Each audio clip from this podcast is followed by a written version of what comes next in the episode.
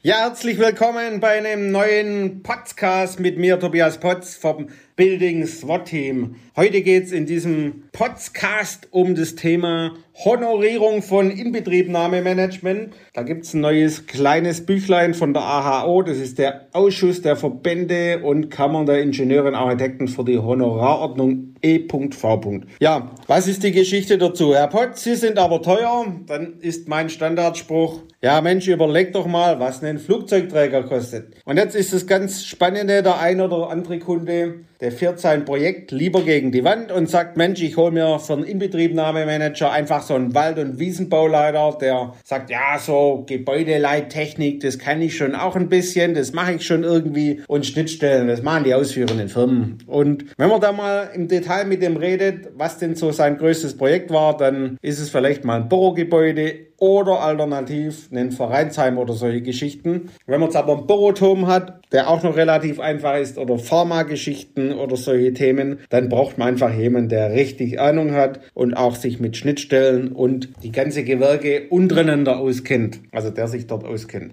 So, und in diesem AHO-Host geht es im Prinzip mal drum, wie berechnet man denn einerseits einen Stundenlohn oder einen Tagessatz und was sind denn so die Honorierungsempfehlungen für Inbetriebnahmemanagement? Also kommen wir erstmal dazu, was gibt's denn oder wie setzt sich so ein Stundensatz zusammen? Das sind ja einmal, hat man natürlich Personalkosten, die bestehen aus Gehälter und Sozialversicherungsanteile, Arbeitnehmer, Arbeitgeber. Dann hat man in so einem Büro einen Gemeinkostenfaktor, was Werbung, Auto, Versicherungsbeiträge in diese Themen sind. Und einen Unternehmerbedarf, das ist das, was der Unternehmer braucht für Fehlleistung, Kalkulationsirrtum, Korrekturdaten nennen die das hier auch noch, Verlustvortrag, Inflationsrate und diese. Und wenn man das jetzt Personalkosten mal Gemeinkostenfaktor plus Unternehmerbedarf nimmt, geteilt durch die Summe der abrechenbaren Stunden, hat man einen Deckungsbeitrag und dann muss der Unternehmer natürlich noch seinen Gewinn, den er haben möchte, obendrauf legen. In der Regel nimmt man da so zwischen 5 und 6, 7, 8 Prozent, je nachdem. Und dann kommt er zu seinem Stundensatz. So, jetzt haben wir den Stundensatz mal geklärt. Und die AHO schreibt dann, ja,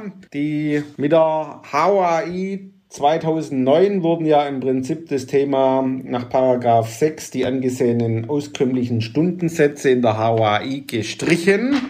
Bedeutet im Umkehrschluss, die sind frei vereinbar. Jetzt haben die natürlich gesagt, komm, wir starten mal einfach eine Umfrage in den ganzen Ingenieurbüros, was die denn so einen Stundenlohn nehmen. Und da kommt dann raus, Auftragnehmer, also der Inhaber hat einen Stundensatz von so circa wieder 147 Euro als mittlerer Stundensatz netto und ein Mitarbeiter mit jetzt zum Beispiel 60.000 Euro Jahresgehalt hat den mittleren Stundensatz von circa 99 Euro noch ein paar zerquetschte. Ja, wer jetzt sagt, Mensch, Stundenlohn von 99 Euro, das ist ja für mich ganz schön als Arbeitnehmer. Ja, das gilt aber nicht, weil, wie wir vorhin gehört haben, sind ja die Personalkosten nur ein kleiner Teil. Da kommen ja auch Gemeinkostenfaktor Unternehmerbedarf und alles Mögliche dazu. Und wer schon mal Unternehmersteuern bezahlt hat, der weiß auch ruckzuck, dass da relativ viel fehlt. Da ich jetzt kein Steuerberater bin, erzähle ich jetzt auch nicht, wo das alles hingeht, weil da habe ich die wenigste Ahnung. Ich habe Ahnung von Gebäudeautomation und Inbetriebnahmemanagement. Also faktisch zu diesem durchschnittlichen Jahresgehalt kommt noch relativ viel dazu, sodass man dann bei circa 99 Euro ein paar zerquetschte mittlerer Stundensatz liegt. Und das hat man dann letztendlich auch als Ausgaben. Wenn man jetzt aber dann schaut, okay, so ein richtig cooler, erfahrener Inbetriebnahmemanager, der schon ein paar Nächte im Keller und im Schaltschrank letztendlich letztendlich verbracht hat,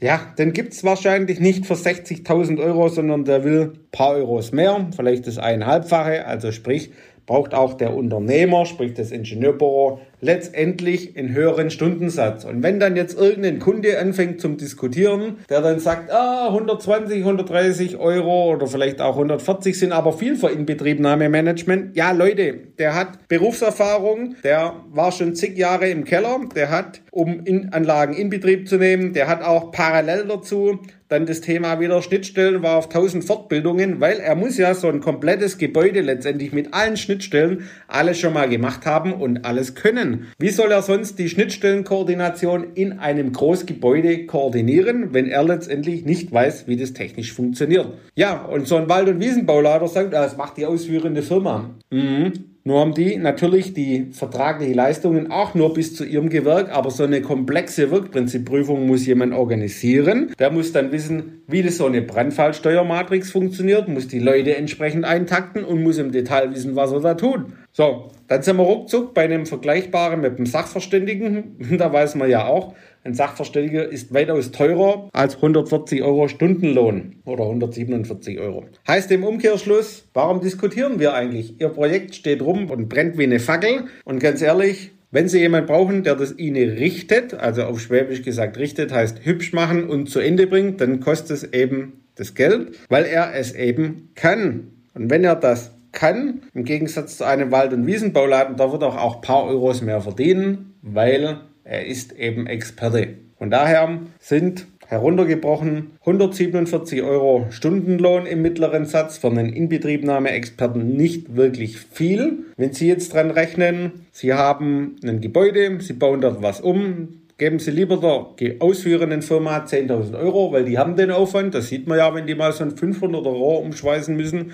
Da reichen 10.000 Euro gar nicht. Oder Sie sagen, Mensch, ich lasse mal in die Hydraulik einfach einen Experten reinschauen, der es blickt, der halt ein paar Euros nimmt und dann die Hydraulik ertüchtigt, bevor sie dann nachher für 10, 20, 30, 40.000 Euro während der Inbetriebnahme die Umbauten noch haben und natürlich noch das Problem der Termine, der Kosten, die ihnen einfach davonlaufen. Von daher, wenn man was auf dem Papier ändert, auf dem Plan ändert, ist es doch viel einfacher, wie letztendlich nachher draußen auf der Baustelle, wenn es schon gebaut ist. So, unser Credo ist es, Nehmen Sie lieber ein paar Euros davor in die Hand für Qualitätssicherung, für auch gewerkeübergreifende Abgleiche, schauen, ob alles miteinander aus Sicht der Inbetriebnahme denn in der Gebäudetechnik miteinander funktioniert. Ob Sie da noch offene Schnittstellen letztendlich haben, das spart Ihnen nachher draußen auf der Baustelle, wenn das Projekt wirklich im Laufen ist, Tausende von Euros, dass Sie im Vorfeld alles im Büro schon während der Planungszeit kontrollieren und so weiter können. Von daher